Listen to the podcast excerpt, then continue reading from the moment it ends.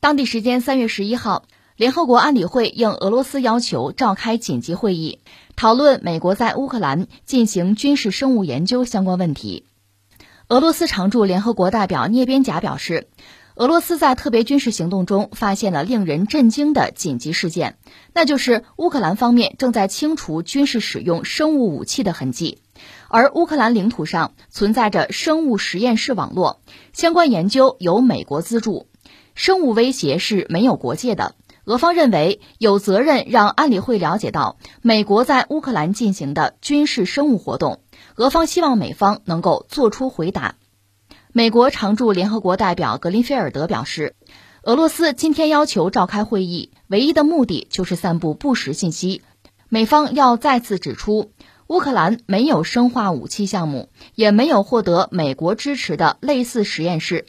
事实上，乌克兰有自己的健康实验室设施，涉及疾病诊断和治疗，与生物武器没有关系。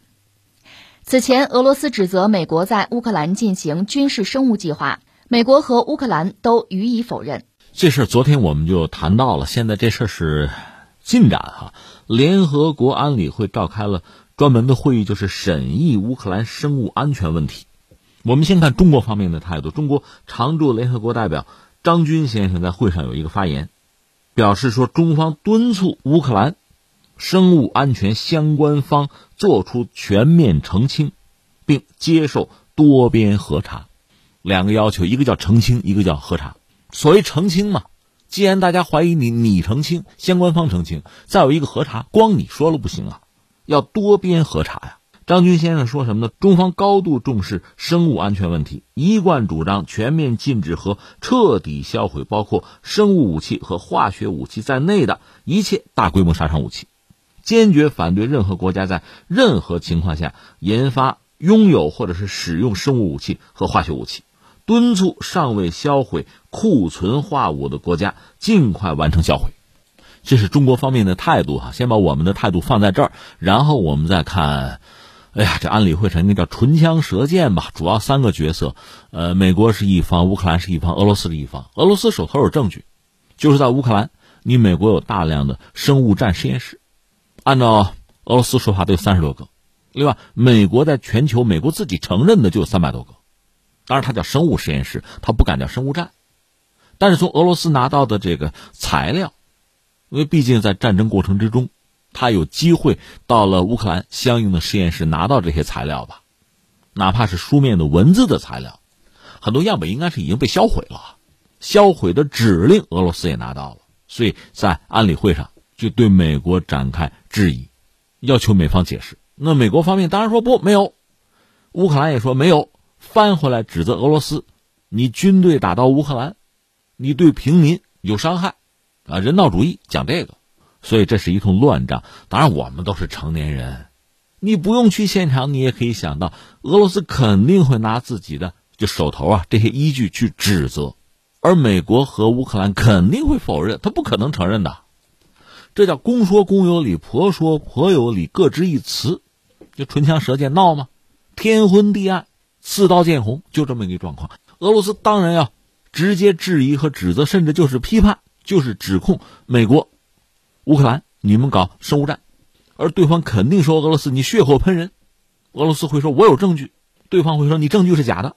我们想也能想到，就是脑补吧，想也能想到这么一个局面嘛。那你说这岂不是没人知道真相吗？哎，中国方面给了建议了两条嘛，一个是什么呢？作为俄罗斯指责的对象就是乌克兰、美国，你们既然已经被怀疑了，你们自己得澄清啊，怎么澄清？我个人以为，作为一个普通的中国公民吧，一个一个地球人吧，我个人是鼓励美国。我认为全球都应该鼓励美国，用一种透明的、负责任的、全面的，用这样一种态度，把你在乌克兰的、你在本土的、你在全球各地你自己承认三百多个嘛，三百三十六个是吧？你承认的这些实验室，你应该把相关的信息公之于众，自证清白。这是一个我们要说。另外，你自己说了，大家可以不信呢。那怎么办呢？就是应该由第三方或者多方来进行检查、进行核证。我们可以重温一下这个外交部的发言人赵立坚先生他的一番话。他讲国际社会对于美国的生物军事活动早就严重关切。美国在自己境内，呃，比如德特里克堡，简称叫德堡嘛，那个基地在境外三百三十六个生物实验室到底干了什么？是否符合禁止生物武器公约那个规定？国际社会对此是一无所知，这不是一两句话就应付得过去的。把国际社会的关切说成是什么虚假信息，更不是一种负责任的态度。更令人困惑的是，如果美国确实遵守了禁止生物武器公约，那你为什么二十年来独家反对建立一个多边的核查机制？所以你看，我觉得哈三点，第一点呢，有一个词儿叫什么？有罪推定、有罪推断。大家知道哈，这个有些西方国家动不动就拿这套逻辑去框这个世界上的很多国家，包括中国。说到底，你没有证据吗？有罪推定、有罪推断吗？那好，同样道理，以子之矛攻子之盾。我个人以为哈，呃，俄罗斯在乌克兰的这种特殊的军事行动，你就说真能哈非常完整详尽的找到美国乌克兰搞这种什么生物战啊，搞实验室啊，搞一些非法的反人类的搞实验，就找到这个证据，你说能找到吗？我个人啊，就是拿常识判断很难，因为即使有对方会及时的销毁的，他还能让你找着这种事儿，能让你知道，能让你抓住把柄。他肯定会销毁的，所以指望俄罗斯通过他的这个呃战争行动，就能够抄家抄到那些最关键的东西，很难。但是他毕竟已经拿到了一些证据，不可多得的证据。那依据这些证据，我们可不可以做这种有罪推断、有罪推定，合不合适？可不可以？咱不要玩双重标准。我觉得这是一个。第二个是什么呢？刚才我们谈到了，如果因为这个事情最终能够推动，就至少联合国这个层面。大家能达成共识，首先是在乌克兰，其次可以考虑在美国嘛。就你那些生物实验室，一个是你自己澄清、自证清白，另外呢，多边，咱们可以从联合国这个层面嘛。如果某些国家你信不过，你认为是敌对的、敌视的，那好，联合国出面，大家一起来查，这可不可以？这是一个。还有一个是什么呢？即使这两点推进都很困难，我们如果能够最终推动国际社会对这个进化武、生武啊。能够达成一个共识，能够达成一个建立核查体系的一个共识，并且付诸行动，那也是一个进步。今天就是今天了，这个事儿就是这个事儿了，能不能推着大家往前再走一步？这是个人哈一个一个思考或者一个观察吧。那最后我们还要说什么呢？从历史上看，说到这个生物战、化学战，抱歉，我们不得不又提到了西方。你看啊，呃，说到最早的什么生物战。什么病毒战、病菌战？有人会说，当年那个卡法之战，就是蒙古人和热那亚人在克里米亚的那个卡法城有作战。那作战可能持续一两年吧。之后欧洲就当黑死病了。就那次，当时是热那亚人的守城，蒙古人攻城没有攻下来。有一个传说说，蒙古人用这个抛石机啊，就把患病就黑死病的患病的死者的这个尸体抛到城内，导致黑死病爆发。但是现在很多学者说不对呀，因为热那亚人已经有火炮、铜炮，铜炮的射程怎么在一公里？换句话说，如果热那亚人守城的话，哈，他那个铜炮能够保证一公里之内，就蒙古人没法接近。那你用抛石机把什么死尸抛到城内，你那射程到不了一公里。所以这事儿蒙古人应该没干。真实的状况可能是确实，首先黑死病鼠疫嘛，就蒙古人军营里爆发这个东西之后，他们控制不住病情。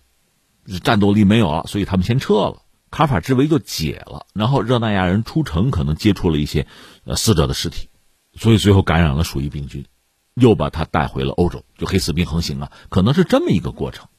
所以你就指责蒙古人什么搞什么生物战，这个没有直接的依据的。但是我们知道，欧洲人、西方人在美洲对印第安人进行生化袭击，这可是真的，就是把类似天花这样的。这不是一种病毒吗？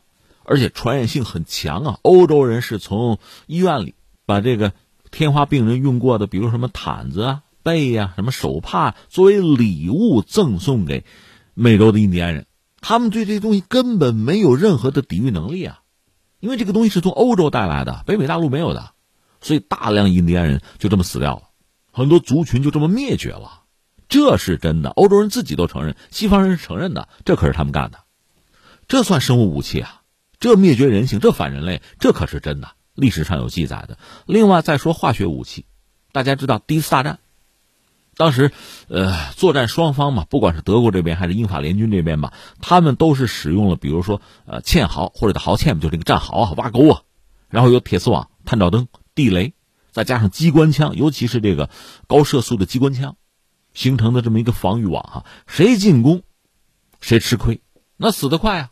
当时机枪叫什么叫死亡镰刀啊？大家知道，后来为了破这个局，英国人不是发明坦克吗？那德国人搞的是什么呢？毒气啊！他们就把那个氯气作为一种进攻性的武器，黄绿色的那个氯气啊，算准了这个风向风势，释放毒气，用这个东西去攻克呃英国人和法国人的这个防线，很轻松，很容易做到。当然翻回来，协约国这边就是英法这边也用毒气回敬德国人啊。说个人吧，希特勒都知道吧？希特勒在一战的时候是一个大头兵，而且是一个很勇敢的士兵，他拿到过那个铁十字章，那是德国当年给。士兵的最高荣耀，他一辈子都佩戴这个东西。就是你看我厉害吗？我为国尽忠吗？他就遭到过毒气的攻击，短暂失明过。就希特勒本人短暂失明，住过医院。这事儿是真的，这也不是假的。所以你看，生化武器说来说去，又说到西方人这儿了。干过，你们干过呀。所以现在我们要说，整个世界，尤其是西方，应该加入进来，应该有一个关于对生化武器的共识啊。一个是我们不使用，承诺不使用；再就是，比如你有，既然已经有了，我们销毁它。最后最关键的，你怎么说你没有？你有什么资格说你销毁了？那我们得核查呀，这个机制得建立起来啊。所以翻回来又说到美国，你不能站在整个世界的对立面呀。